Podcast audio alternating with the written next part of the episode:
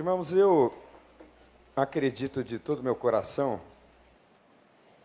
que uma correta leitura da realidade que nos cerca é importantíssimo para que nós entendamos como a realidade exterior a nós nos afeta de forma pessoal e individual. Então é muito importante seguir o conselho de um conhecido teólogo chamado Karl Barth. É preciso que a gente ande com a Bíblia nas mãos e o jornal debaixo do braço. Porque é importantíssimo fazer a devida interpretação da realidade e do espírito da nossa época. Vejam como é importante entender o espírito do mundo e a ideologia vigente e as ideias que vão influenciando a coletividade, que nos afetam individualmente. A frase que está lá na nossa bandeira é conhecida de todos: ordem e. que agora o nosso governo tomou de novo emprestada, mas a ideia da frase nasceu no positivismo de um filósofo chamado Augusto Conte, que acreditava, por conta da força filosófica, ideológica da época, o iluminismo, que tirou a humanidade das trevas para a luz da razão, e a partir desse positivismo e de outras tantas filosofias correlatas daquelas, daquela época, acreditava-se que o avanço tecnológico, a evolução da racionalidade, o crescimento do conhecimento, finalmente possibilitariam que eu e você desfrutássemos hoje de uma sociedade completamente estruturada, igualitária, fraternal, uma sociedade que, segundo as profecias daquele século, lidaria melhor com a doença, com a fome, com a miséria, com a desigualdade e com a violência, porque afinal de contas o homem evoluiria muito. E provado está, provado ficou, que o homem não evoluiu, porque aquilo que historiadores e filósofos constatam, e tem, digamos, um vislumbre de luz da sua época, na verdade, vem sendo dito e confrontado e combatido pelo que está nas Escrituras. Então, quando você lê a Bíblia, e quando você conhece de fato as Escrituras, você pode fazer os corretos paralelos para entender o que está acontecendo. O que está acontecendo hoje é que o avanço tecnológico nos levou a uma ausência de Deus cada vez maior e cada vez mais voraz. Eu não sei quantos de vocês se lembram de um historiador chamado Francis Fukuyama, que no ano de 1999 escreveu um livrinho muito interessante, dizendo que o capitalismo era o fim da história. Alguém se lembra desse livro? Alguns poucos. Mas foi, ele escreveu, foi um sucesso. É, best-seller, vendeu muito. Tem um sujeito agora, chamado Noah Harari, e ele escreveu dois livrinhos muito interessantes. O primeiro deles é Sapiens. E Harari está dizendo nesse livro que a inteligência artificial, em pouco tempo, vai engolir a humanidade se a gente não tomar cuidado. Então vejam que paradoxo e que paralelo interessante. No século XIX, Acreditava-se que a racionalidade e a evolução nos tornariam como raça humana uma raça muito melhor, mais equilibrada e mais evoluída. Passou pouco tempo, poucos anos. E agora se diz que a tecnologia, na verdade, pode pôr fim à raça humana. É o que ele diz no primeiro livro que ele escreveu, também best-seller, chamado Sapiens. Muito interessante a leitura. E ele escreveu um outro livro chamado Homo Deus. Que livro é esse? É o livro que fala das duas ou das grandes buscas da humanidade na atualidade. O livro alerta, como temos sido grandemente alertados, de que o homem está em busca da imortalidade. A brincadeira não, são literalmente bilhões de dólares investidos todos os anos, bilhões, para tentar encontrar uma fórmula que possibilite que o homem viva 200, 500 anos. Muito dinheiro é gasto. E ele diz que uma outra grande busca da humanidade, hoje, é uma busca mais subjetiva. Mas ele considera esse rapazinho chamado Noah Harari, que é um judeu, que é mais difícil ser feliz do que eventualmente descobrir a fórmula da imortalidade. Eu vou repetir. Ele afirma no seu livro, ele também é um historiador. E ele afirma que é mais difícil, na visão e na perspectiva dele, mais difícil ser feliz do que eventualmente descobrir a fórmula da imortalidade. E esse espírito da nossa época é o espírito que desacreditou na evolução humana. Nós vivemos uma espécie de náusea. A gente não acredita mais nas ciências. Nós sabemos que as ciências, obviamente, melhoram a vida da gente o tempo todo. Mas nós não acreditamos mais que essa evolução toda nos trará algum conforto real. Nós nos desiludimos. Então todos nós estamos vivendo essa náusea, esse medo, essa desesperança. Ninguém mais acredita em polícia, ninguém mais acredita em governos. E se Francis Fukuyama, por um lado, dizia que o capitalismo era o fim da história, esse sujeito Harari, ele está dizendo que o capitalismo é a grande religião. É a grande religião da humanidade. Porque todas as nações e todas as pessoas estão em busca de ordem e progresso. Veja como as coisas não mudam muito. Todo mundo quer crescer, todo mundo quer evoluir, todo mundo quer dobrar o PIB, todo mundo quer mudar de bairro, todo mundo quer ascender de classe social, todo mundo quer melhorar. Por favor, não há nada de errado nisso, mas nós estamos falando de uma sociedade que elegeu como Deus o dinheiro e o poder que o dinheiro cede. Ora, a Bíblia já afirmava há muito tempo, nos dizeres de Paulo, que o amor ao dinheiro é a raiz de todos os males. Portanto, o Zeitgeist, que significa em alemão espírito da época que nos domina, é esse medo é esse terror, é essa desesperança.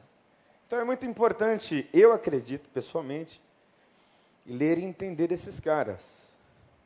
E entender o que é que eles estão dizendo. Porque são mentes brilhantes, imaginativas, mas ao mesmo tempo é importante comparar essas ideias desses homens brilhantes com aquilo que a Bíblia diz desde sempre.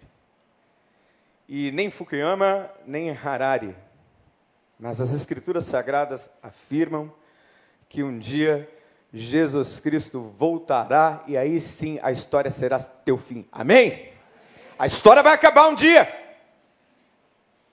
Mas nós estaremos com Ele para sempre. Aleluia! Você pode aplaudir ao Senhor?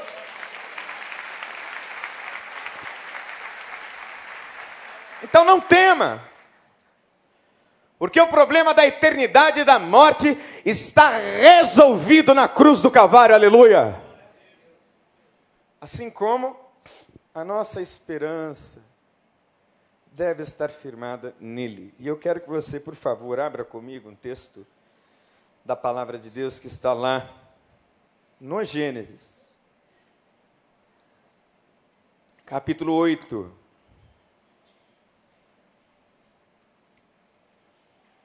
Nós vamos ler a partir do primeiro verso. E o texto diz assim: Gênesis 8, a partir do primeiro verso.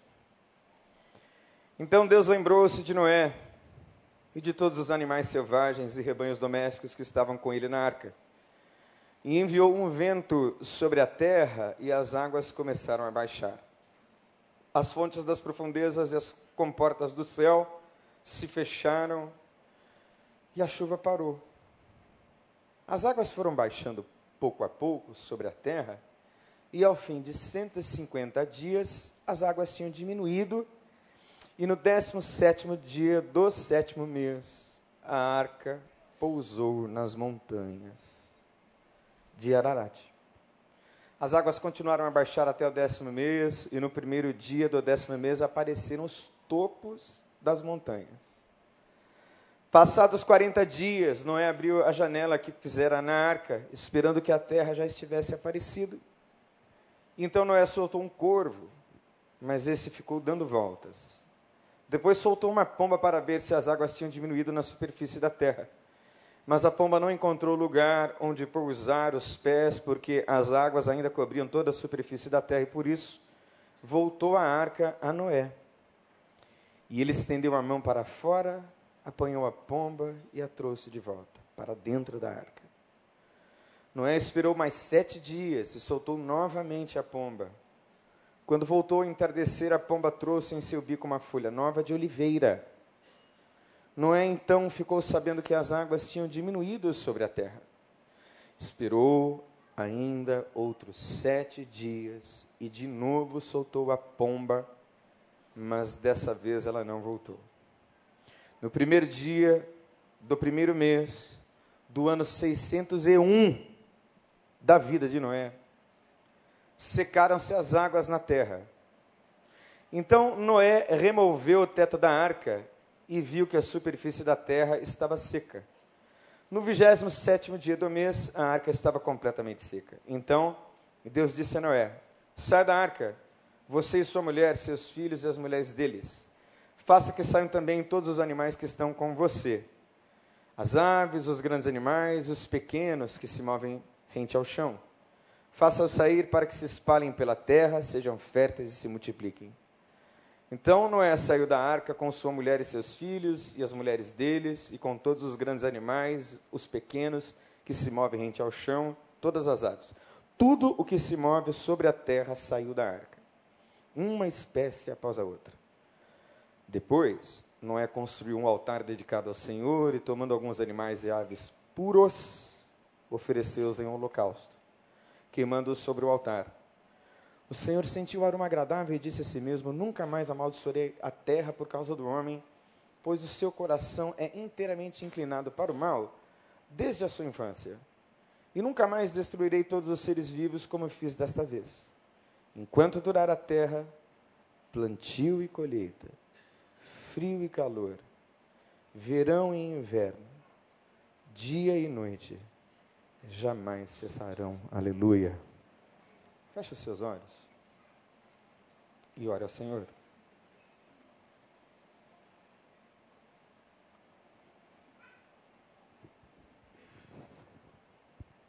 Peça a Deus que fale com você através da Sua palavra.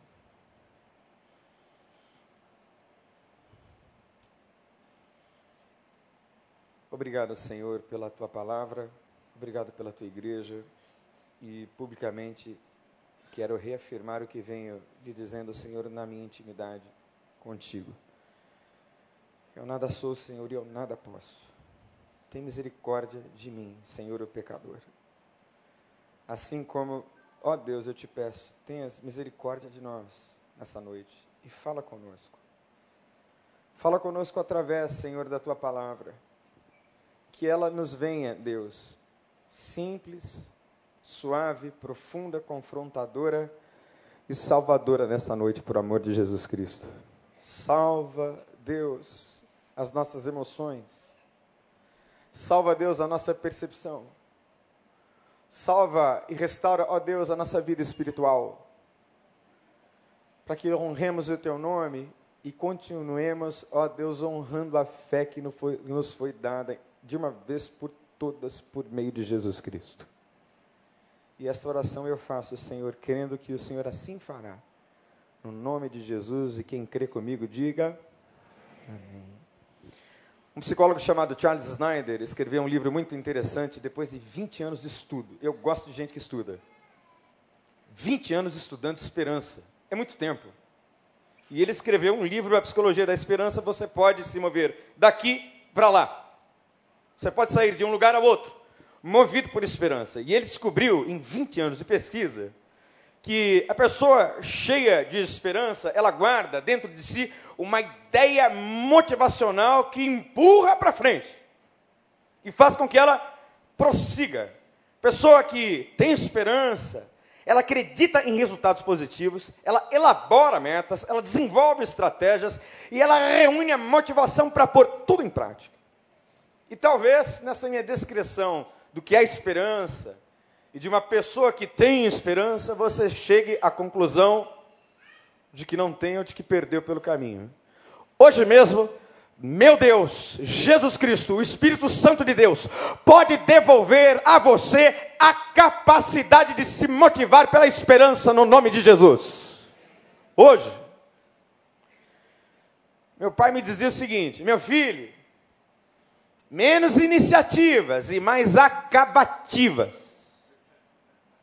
Sábio senhor Oscar Camaforte.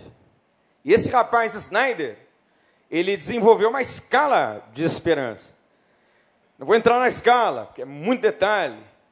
Mas as conclusões da pesquisa foram as seguintes: pessoas com baixa esperança têm objetivos não claros e trabalham para atingi-los um de cada vez. Pouca expectativa. Quem tem pouca expectativa normalmente tem pouco projeto para si e para os outros. O segundo aspecto interessante sobre quem tem alta esperança é que frequentemente investem em cinco ou seis metas e projetos ao mesmo tempo. Investe em uma coisa, em duas coisas, em três coisas, em quatro coisas, em cinco coisas, em seis coisas, em dez coisas. É movido por projetos, é movido por sonhos. A esperança é essa força motivadora que faz a gente acreditar que é possível. E quando a gente cai, a gente levanta, porque a Bíblia diz: sete vezes cai o justo e o Senhor o levanta, aleluia. Então a gente segue adiante. Porque na percepção aqui do Snyder, quem tem esperança traça rota para o sucesso e traça caminhos alternativos. E tem gente que vai caminhando, dá ruim, dá errado e aí abandona o projeto. Meu irmão, Procure um caminho alternativo. Porque você tem a ninguém mesmo, menos do que o caminho, a verdade e a vida. Você pode dizer aleluia.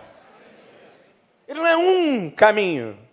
Então ele pode fazer um caminho certo no meio do seu tropeço eventual.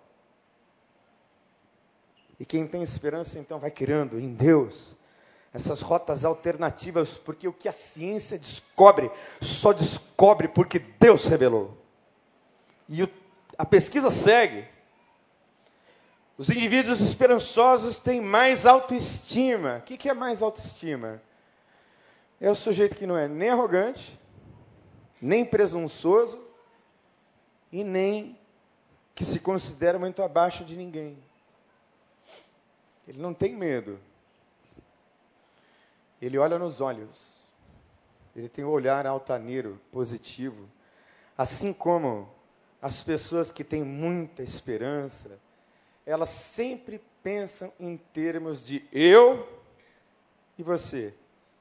Eu e nós.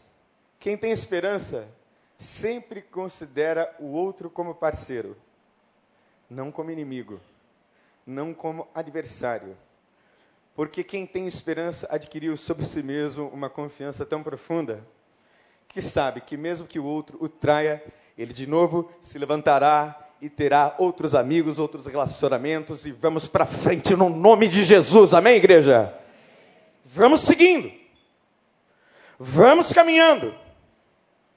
E para falar de esperança, é muito importante falar sobre a diferença entre a fé e a esperança. Que os dois conceitos se confundem. Quem acha? Eu fazer uma pesquisa aqui, que o conceito de fé e de esperança está muito próximo um do outro. Levanta a mão. Pode levantar a mão. Isso, muito bem. De fato, fé e esperança estão muito próximos um do outro, mas são diferentes. Esperança é o sentimento de que algo desejado pode ou vai acontecer. E a esperança expressa de forma objetiva e prática esse sentimento, são ações de esperança. A fé é uma certeza. A fé, diz a Bíblia, que é a certeza do que se espera. Repita comigo: fé é certeza. Ora, a fé é o firme fundamento das coisas que se esperam e a prova das coisas que não se veem, porque por ela os antigos alcançaram bom testemunho. Pela fé entendemos que mundos, os mundos foram formados pela palavra de Deus, de maneira que aquilo que se vê não foi feito do que é aparente. Mas é uma certeza, é uma convicção profunda. Mesmo aqueles que não guardam a fé cristã e têm alguma fé para crer que Deus existe, não tem nenhuma dificuldade de acreditar que Deus é quem fez todas as coisas. A fé é racional, a esperança é emocional. E as duas coisas andam juntas, completamente juntas. Se fé é uma certeza, a esperança é uma expectativa.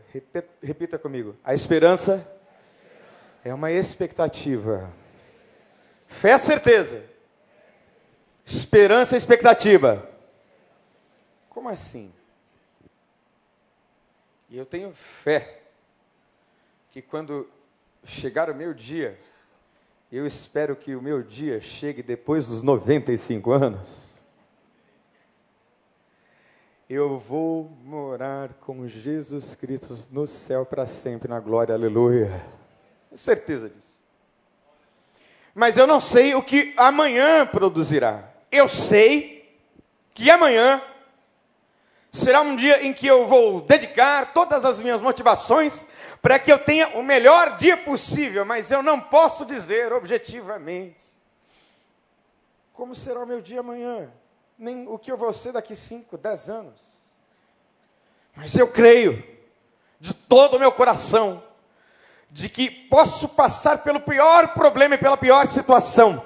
Deus é comigo hoje e será para sempre, aleluia. É isso. A esperança é essa expectativa a esperança não fala de exatidões, nem a esperança é uma ciência exata.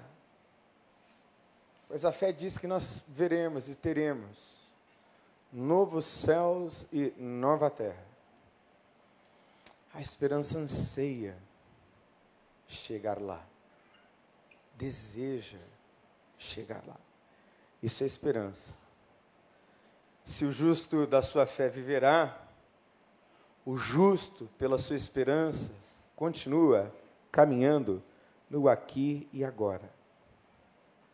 O, fru, o justo, perdão, não desiste do hoje. Ele não desiste dos seus projetos. E o texto nos mostra, de maneira muito clara, algumas características de gente que vive em esperança. E eu espero que você, meu irmão, minha irmã, aprenda a aplicar esta motivação tão necessária e fundamental para a vida, que é nada menos do que a razão pela qual nós somos felizes. Felicidade e esperança andam juntas. Eu devo publicar mais um livrinho com o meu amigo Felipe, e não foi por causa do Harari que eu e o Felipe decidimos escrever sobre felicidade. E eu vou adiantar um dos tópicos do nosso livrinho. Eu vou falar sobre a felicidade das coisas simples. Deixa eu ilustrar isso para você. Bolinho de chuva. Você quer coisa mais feliz do que um bolinho de chuva? Fritinho na hora, com açúcar e canela. Quem pode dizer aleluia? Olha que coisa boa, hein? Note que eu falei do céu e o aleluia foi pobre. Pra você tirar o aleluia de você. Mas quando eu falei de bolinho de chuva, você aleluia, pastor. Rápido! A minha mãe fazia dois tipos de bolinho de chuva: o bolinho de chuva doce e o bolinho de chuva de queijo. Hum. Com aquele café vindo do cafezal do sítio Laire Alva, que ela moía naquele moinho de mão. E aí o cheiro do café com o cheiro do bolinho de chuva pela casa. Outra coisa maravilhosa banana frita, de novo, com açúcar e canela. Quem pode dizer aleluia? Coisa boa. Você vai na Estrela do Sul, lá no Mocelim, a coisa melhor do churrasco e do rodízio é a banana com açúcar. Não, né, pastor Miqueias? Só que não, né? Eu já estive com ele lá algumas vezes, irmãos, eu não posso dizer do pecado daquele irmão querido. Mas tem coisas tão simples e tão corriqueiras e tão fundamentais e tão importantes que a gente deixa de perceber. Que a gente se sofisticou demais, é verdade o que disse o pastor João Emílio alguns domingos atrás. A gente se sofisticou demais e a gente se tecnologizou demais. E a gente perdeu talvez a essência da vida. É botox para lá, botox para cá. É carro para lá, carro para cá, casa para lá, casa para lá. Aumento para cá, viagem para lá. Disney, Disney. Gente, por favor, chega de Disney. Chega. Tá bom já. Já deu. Já deu de loucura, já deu de correria. Eu disse aqui numa série que eu preguei sobre ansiedade que eu pedi a Deus uma coisa, eu pedi, Senhor, dá uma coisa que há muito tempo eu não vejo acontecer. Eu pedi a Deus que me desse a oportunidade de assistir uma chuva. Assistir uma chuva. E aí eu fui para casa de minha mãe, que é num sítio em Bauru, o avião desce no aeroporto, a gente nem precisa virar à esquerda para ir à cidade. Viramos à direita e já estamos no sítio da família. E naquela mesma manhã, ali por volta das dez e meia, eu deitado em uma rede na varanda da casa, vi Deus atender meu pedido. Chegaram as nuvens carregadas, era uma manhã de muito sol, mas as nuvens se carregaram de água, ficaram negras no céu. E aí os pingos começaram mais finos, depois mais grossos, e a gente viu, eu vi, aquele facho de chuva caindo. Como tantas chuvas que eu vi na minha infância, na minha adolescência. Como tantas chuvas em que eu dancei na chuva e brinquei na chuva. E vi brotar da terra o vapor e o cheiro de terra molhada. Que espetáculo! Espetáculo gratuito, ou gratuito, se você preferir, dado por Deus. Coisa simples. E a gente vai perdendo a essência da vida com tantos aparatos e com tantas coisas que fazem a gente desejar o que a gente antes não desejava, fazem a gente querer o que antes a gente não queria. E nós estamos na era da ansiedade na era da insatisfação. Ninguém fica mais contente com coisa nenhuma. Ninguém sabe mais ter o pouco, só muito interessa. E eu penso que as Escrituras chamam a gente para uma simplicidade, para uma singeleza que a gente abandonou. E é importante que no meio dessa loucura toda que a gente está, que a gente vive, e isso influencia a gente, né? Conversava com o irmão Silviano, eu fui a Volta Redonda e eu tinha planos de sair de Volta Redonda na noite de sábado, mas ele disse: não faça isso, porque a linha vermelha e a linha amarela estão muito perigosas, você vai chegar num horário perigoso. E aí eu vim pela manhã. Mas ainda influenciado por essa onda de violência, eu fiz um outro caminho. Eu vim pela Brasil e peguei a Transolímpica para chegar para cá. E evitei, a gente evita. O espírito da época, os acontecimentos, eles influenciam a gente. E é no meio desse caos que a gente precisa ter essas características aqui que nós encontramos em Noé. E a primeira delas é que ele lia e quem tem esperança lê os sinais de Deus que tem o controle de todas as coisas da história. Aleluia! Ele tem o controle. A história de Noé com Deus é interessantíssima, porque Deus diz a Noé: Eu vou destruir o mundo. Eu vou pôr fim a uma história. E Deus, quando quer pôr fim, Ele põe fim.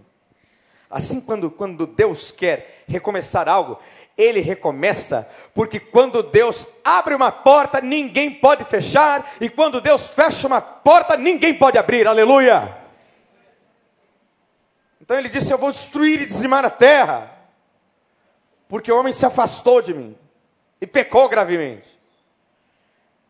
E Deus disse a ele: Você vai construir uma arca e vai colocar todos os animais da terra dentro dela e toda a sua família. E assim fez Noé. E o texto de Hebreus vai dizer que Noé, pela fé, construiu a arca.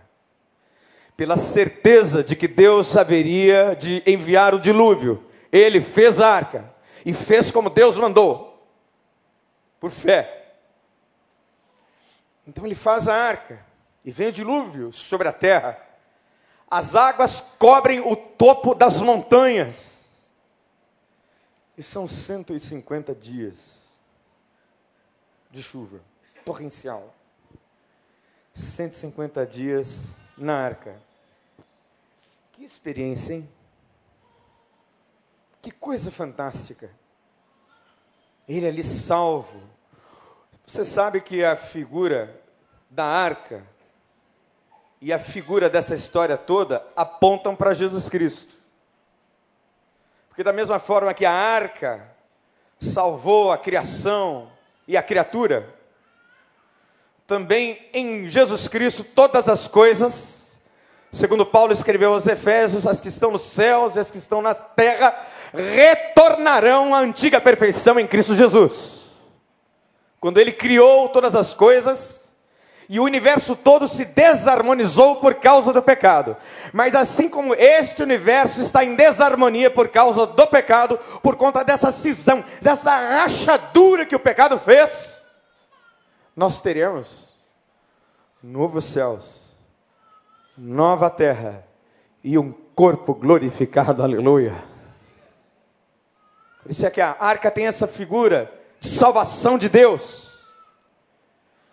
E ele na arca, olhando os mares, sabia que um dia a chuva ia cessar. Porque o mesmo Deus que lhe deu a ordem de construir a arca, foi o Deus que lhe salvou. Eu não sei se Deus tem falado com você ou talvez a tua dor, talvez o teu luto, talvez o teu desespero tenham roubado de você a capacidade de ler os sinais de Deus na história. Talvez hoje Deus tenha trazido você aqui para que de novo, de novo você saiba, Ele é Deus. Ele está vivo. Quanta coisa linda Deus tem feito. Quanta coisa maravilhosa Deus ainda está por fazer. Leia os sinais. Peça a Deus para dar a você essa sensibilidade, essa capacidade de ler os sinais de Deus na história. Porque as fontes das profundezas e as comportas dos céus se fecharam e a chuva parou. Deixa eu dizer uma coisa para você. Chuva na Bíblia é sinal de bênção. No caso do dilúvio, foi sinal de maldição, de destruição. Eu não sei se você está vivendo assim um dilúvio na sua vida pessoal. na sua vida familiar, na sua vida profissional. Eu estou aqui hoje para dizer a você que esse dilúvio vai ter fim no nome de Jesus. Acabar. Deus vai pôr fim a essa tempestade. Como pôs fim a tantas tempestades pelas quais eu passei e estou passando, mas eu creio em Deus e tenho nele a minha esperança. Essa chuva vai passar. Vai passar. Eu sei de Deus que vai passar. Eu creio em Deus que vai passar e eu vivo na esperança de que vai passar mesmo. Só não sei as cenas do próximo capítulo, mas eu sei que vai passar no nome de Jesus. Segunda coisa importante é que quem vive em esperança sabe esperar. Aliás, a palavra esperança tem a raiz etimológica no latim sperare, que significa que significa esperar. Esperança é uma esperação, é um esperamento, é literalmente aguardar, esperar. Né? Eu estou para provavelmente trocar de carro. E alguns amigos me perguntam: e aí, já trocou? Não, que não é hora de trocar. Na hora de trocar, eu troco. Quando eu puder, eu troco. Não vou me enrolar, não vou fazer dívida e vou esperar. Se você quiser me dar um carro, muito bem, eu aguardo você ali na porta, amarradão. Mas é hora de esperar, aguardar. Quantas vezes a gente perde o compasso do tempo, perde o tempo da bênção, perde a fé, perde tudo porque nós não esperamos. Agimos impulsivamente. Agimos desesperadamente. Diz o texto que as águas foram baixando pouco a pouco, e ao final de 150 dias as águas tinham diminuído, e do 17 dia do sétimo mês, a arca pousou nas montanhas de Ararat. As águas começaram a baixar até o décimo mês, e no primeiro dia do décimo mês apareceram os topos das montanhas. Tem uma série de simbologias referidas aos números aqui. É muito interessante. O número 7 aparece muitas vezes. Aparece também o número 40, 150. O primeiro dia, primeiro dia do ano 601, do primeiro mês do ano, uma série de simbologias relativas a números. De modo que nenhum autor pode ser assim tão criativo para fazer todas essas analogias e contar a história de uma maneira tão perfeitamente ordenada, em que os números, datas, épocas vão se combinando de uma maneira lógica, perfeita, maravilhosa, que atesta que este texto não pode ter sido apenas fruto da imaginação humana um estudo detalhado dos números aqui, revelam belezas insondáveis. Para resumir, deixe-me dizer uma coisa: tudo acontece no cronograma de Deus, aleluia, no tempo de Deus, no kairós de Deus. Não é meia hora antes, nem meia hora depois, nem uma semana que passou. É errado o dizer de que Deus escreve certo por linhas tortas. Deus escreve de forma exata, por linhas absolutamente corretíssimas e perfeitas e plenas. Não tem acaso, nem vírgula, nem detalhe que ele não saiba. Então espera. Espera, espera para ver se é hora de prosseguir, espera para saber se é hora de retroceder. Espera para saber se é tempo de esperar mais. Noé esperou. Até que foi aparecendo o topo da montanha. Gente, Você já passou por uma situação que você está assim no mar de lodo, mas por aqui, ó. Já passou a boca no mar de lodo, está assim perto do nariz. Aí de repente, essa tribulação tão terrível, abaixa um pouquinho para baixo da boca. E aí você começa a respirar um pouco melhor. E é até bom que o lodo, às vezes, fique um pouco acima da boca e perto do nariz, para a gente aprender a ficar quietinho ao invés de falar, para ouvir Deus falar. Posso ouvir um amém? amém? Você entendeu, não? Porque quando a gente fala, fala, fala, fala, fala, a gente perde a capacidade de ouvir. Então, Noé está assim, olhando, olhando, olhando. De repente, aparece o topo das montanhas. E aí a esperança dele é alimentada. Ele vai crescendo em esperança. E aí, a outra coisa importante que a gente percebe em Noé é que ele acredita que em Deus ele pode recomeçar. Se por um lado ele sabe esperar, ele sabe ler os sinais de Deus na história, ele também acredita que ele pode recomeçar.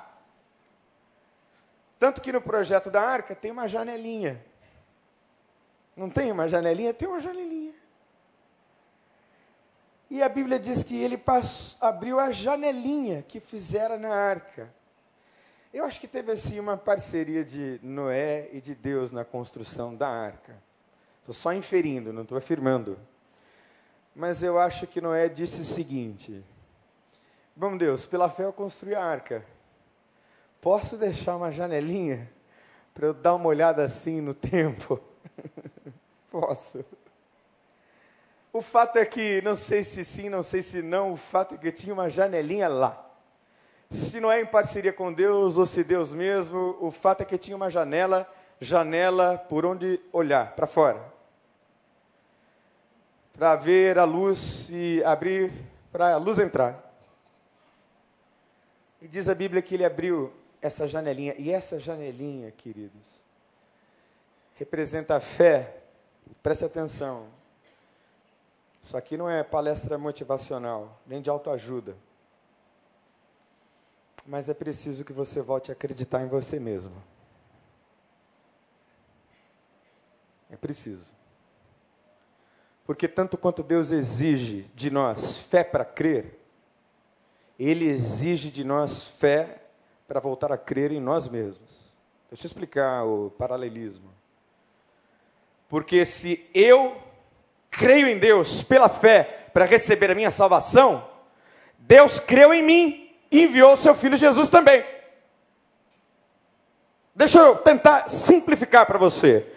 Quando Deus me viu nas drogas, doente, lá no fundo do poço pelas ruas de São Paulo, Ele olhou para mim e me disse: Eu vou te resgatar daí e te fazer um pregador do Evangelho para minha glória.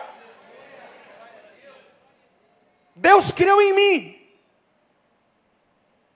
investiu em mim, não poupou nem o seu próprio filho então há uma fé do homem em Deus e há uma fé de Deus no homem. Por isso você precisa acreditar em você. Não é uma arrogância que leva você a pensar que você é melhor que ninguém, não. Mas é uma esperança de que eu posso, de que eu vou conseguir, que o Senhor é comigo e que nele eu sou mais do que vencedor, aleluia. É isso essa janelinha, a janelinha tem que estar dentro de você. Porque se você não acreditar em você, ninguém aqui na terra vai acreditar.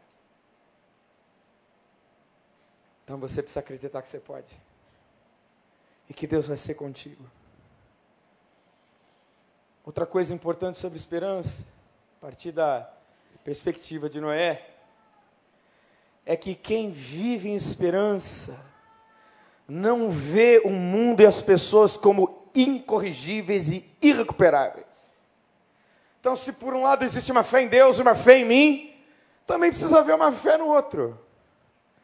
Diga comigo: o meu irmão não é o meu inimigo.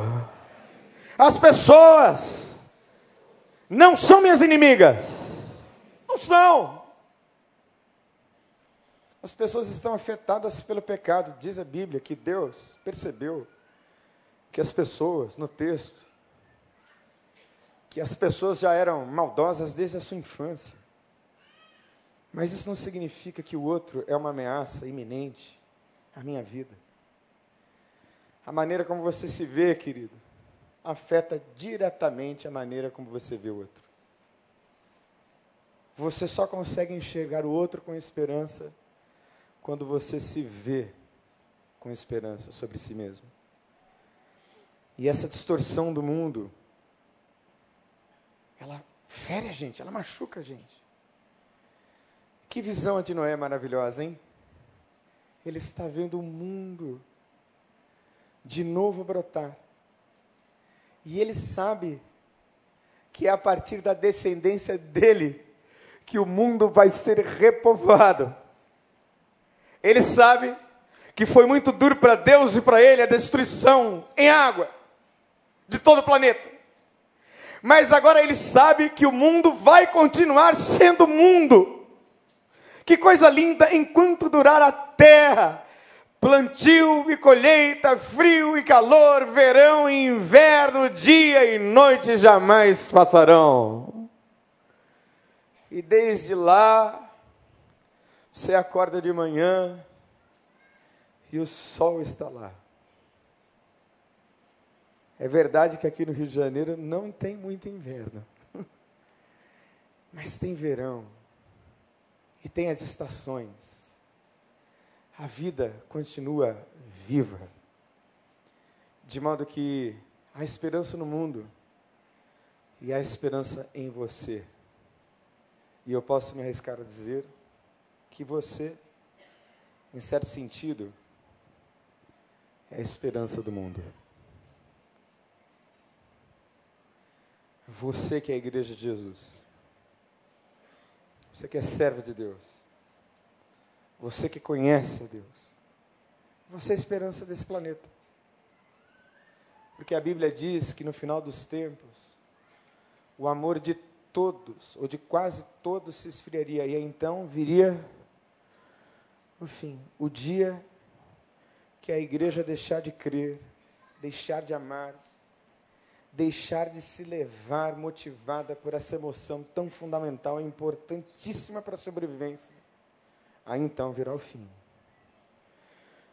E eu quero convidar você, irmão, irmã, e você que nos visita nessa noite, que talvez esteja aí no seu caos e no seu dilúvio pessoal. Hoje é dia de Deus fazer soprar o vento sobre a sua vida. Para essa tempestade ir embora. E eu queria que você fechasse os olhos comigo agora. Feche os olhos.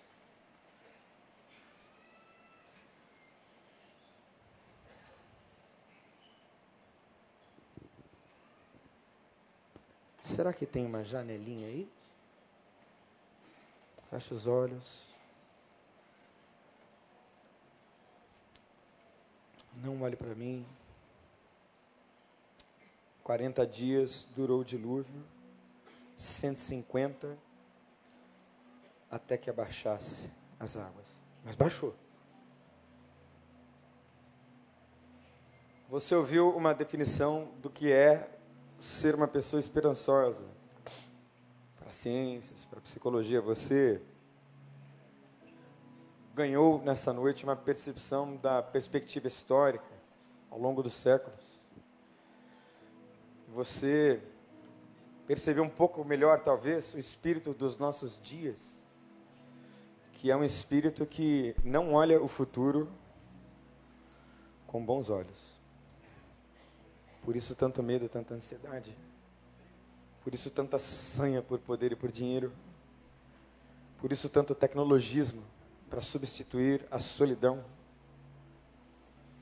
que deveria nos aproximar, nos mantém tão distantes um do outro. Mas será que tem uma janelinha aí se abrindo? Será que tem um raio de luz entrando nessa noite? Será que tem uma pombinha voando?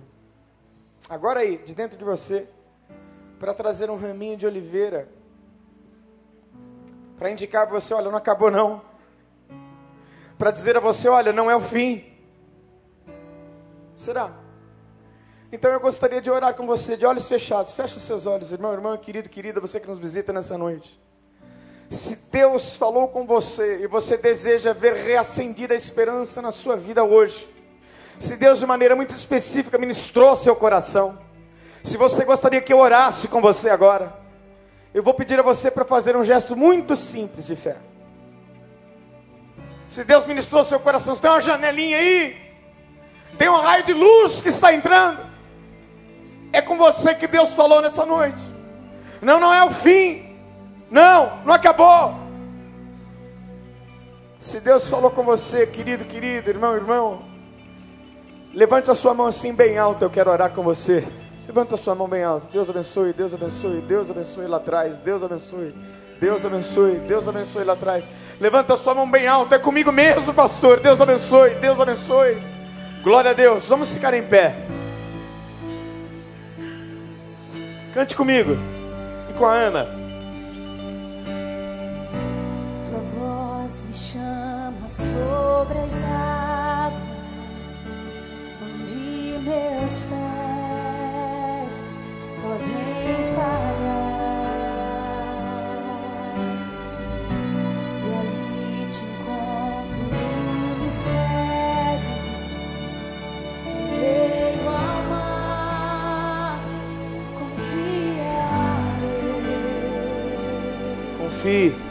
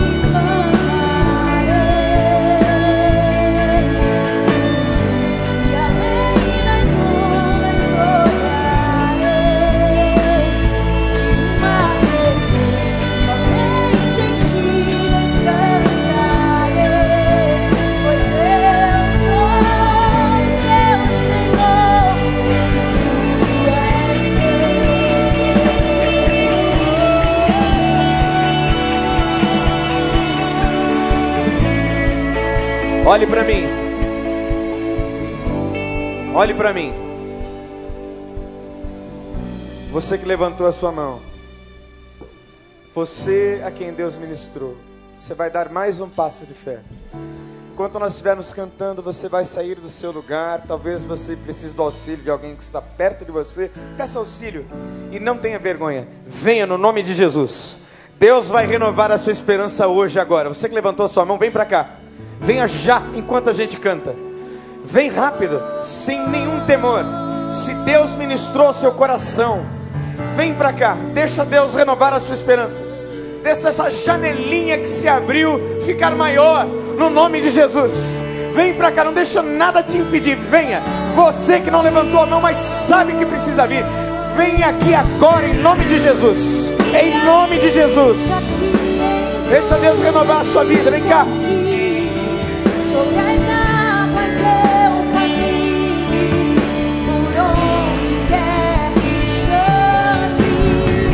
Deus está falando com você. Sai do seu lugar e venha.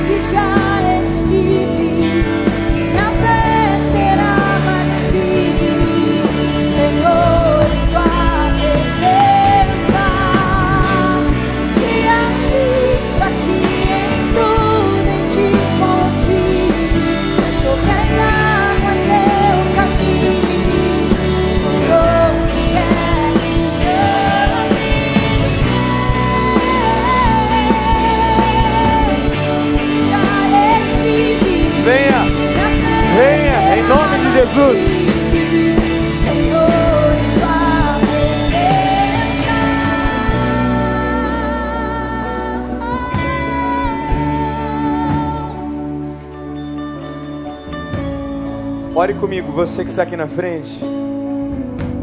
Você vai orar aqui comigo. Olha para mim. Você vai orar comigo, você que está aqui na frente. Feche os teus olhos e repita as minhas palavras.